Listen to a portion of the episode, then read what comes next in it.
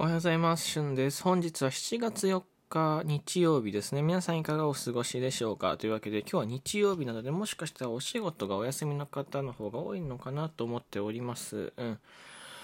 えー、しゅんはですね、おはようございます。というわけで今起きました。はい。まあ、あの、朝ラジオを撮るために今起きましたね。で、昨日夜、まあ全部つけっぱれ、まあ寝落ちをしたわけです。したってかさせたわけです、体を。これ言って意味わかるかな。あのね、いつもだったら眠たい時間に、こう、起きてる時もあるし、まあ寝れない時間あるんですけど、今回は酒を飲んで、で横になって、で、あえて目をつぶりながら、まあ電気つけてたけどね、あの、音、ラジオばっか聞きながら、え、もうそのまま無理やり寝落ちさせました。で、アラームをつけて起きました。まあ、こうやってね、体を強制しないことを、強制しないと、起きれない。いや、寝れないんですよね。はい。まあ、かなり無理やりです。うん。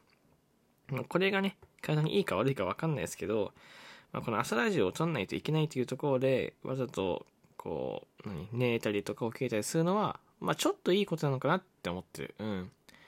まあまあ、プラスに考えていきましょうね。はい。というわけで、早速いきます。旬のおはようさん。旬のおはようさん。はい。改めまして、おはようございます。旬です。え本日読むニュースはですね、えー、ちょっと古いニュースなんです。これも6月23日のニュースなんですけど、こう初めて知ったので、こっち読んでいこうかなと思っております。えー、北九州市全国初子ども電子図書館オープンというところで、まあ、北九州というところは福岡県北九州市でございます。はい。えー、福岡県北九州市は、ウィズコーナー時代の子ども読書活動や学習機会の確保などを目的に4月23日、ウェブ上に北九州市子ども電子図書館を開設した。えー、市によると、子供に特化した公立の電子図書館は全国初という、うん、子供に特化した電子図書館なんだ。電子図書館は学習支援に役立つ図鑑や参考書。ドリルドリルのほか絵本や小説。ライトノベルなど約2000冊。パソコン、タブレット端末、スマートフォンから24時間どこでも貸し出し、閲覧、返却ができる。うん。利用できるのは北九州市に居住、通学、通勤している人で、1人3冊まで。1週間で自動返却され、延長やや予約もできる。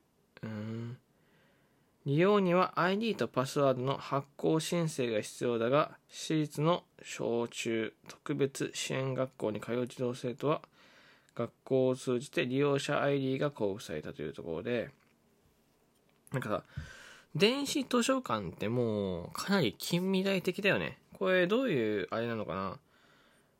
タブレット端末、スマートフォンから貸し出しができる。で、読むのはお家でも読めるってことなのかな？うーんと、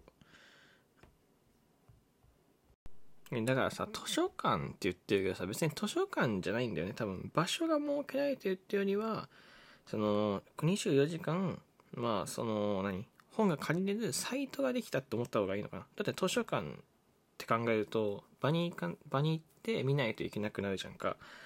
だから、その、まあそういう電子図書館ってことは、こう、電子上、まあ、クラウド上みたいなとこに図書館が存在するって多分考えた方がいいのかなって思ってる。多分そうだよね。そういうことだよね。で、これすごいのがさ、その、まあ、子供図書館って書いてあってさ、あの、図鑑とか参考書、図鑑とかって普段借りれないじゃないですか。うん。重たいしね。あと、学校の図書館とかでも貸し出し禁止みたいなさ、あのなんか赤いシール貼ってあるやつ、金みたいに書いてあるやつかな。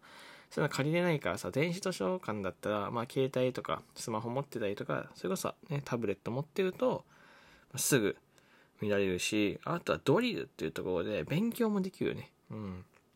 これめちゃめちゃいいなと思った。ドリルってさ、買うのさ、結構もったいないじゃん。言ってみながら。一回しか使えないじゃんか、ドリルって。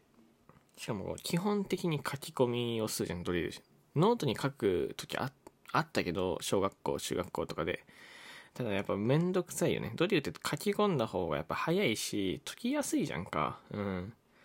こういうのあればさ、まあ最悪ほら、スマホでさ、直接打つこともできるし、いろんな使い方ができてね、めちゃめちゃいいかなと思ってます。うん。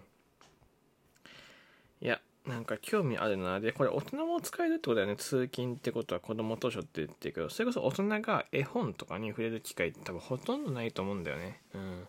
絵本って、まあそんな詳しくないから、なんか変なこと言えないけど、いや多分、大人が読むと、俺は、いや勘だよ。予想なんだけど、ちょっと面白いんじゃないかなと思って、俺も全く読まないけど、こう大きくなってからそう子供の頃にね見てたような絵本とか、まあ、絵本ってどっちかっていうと、まあ、大人が読む絵本も作ってあるのかもしれないけどどっちかというと子供向きではないですか絵本って基本的にでも大人が見ることによって新しい気づきがあるんじゃないかなって個人的に思ってますなので大人が読む絵本もうちょっと気になったりはしますね。うん。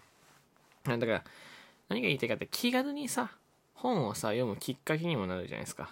うん。なんか普段手に取らないようなものとかをこうあえて電子図書だからこそ見れる。うん。これは俺はすごくおすすめですね。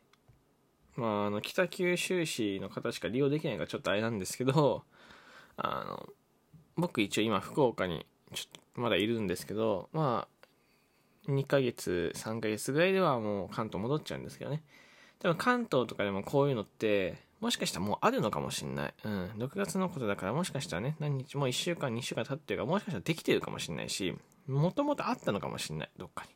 だからちょっと調べて、今日、あの、関東にあったら、利用してみようかなってちょっと思ってます。うん。これ関東圏住んでる人しかできないとかだったらちょっとわかんないけど、もし自分がね、今後住む地域に、その電子図書館みたいなものがあれば、まあスマホね、パソコンあるので、えー、そういうので、ちょっと見てみようかな。それこそ絵本とか、まあ、普段見ないような本、まあ、ドリルね、ちょっと使ってもいいですし、まあ、いろんな本があるのを確認したりとか、まあ、読みたい本を見たりしようかなと思いました。はい、少し長くなりましたね。うん。かがですか？皆さんも、もしよろしければ、まあ、電子図書館なんて調べてみたらどうでしょうかというわけで、ここまで聞いてくれてありがとうございました。今日お休みの方は頑張ってじゃあいいですね。しっかり休んでください。はい。で、お仕事の方はゆっくりお仕事逆ですね。すごい。本当に逆になってる。お仕事の方は、えー、頑張って程よくお仕事行ってください。程よくってわかんないけどね。というわけでまたお会いしましょう。バイバイ。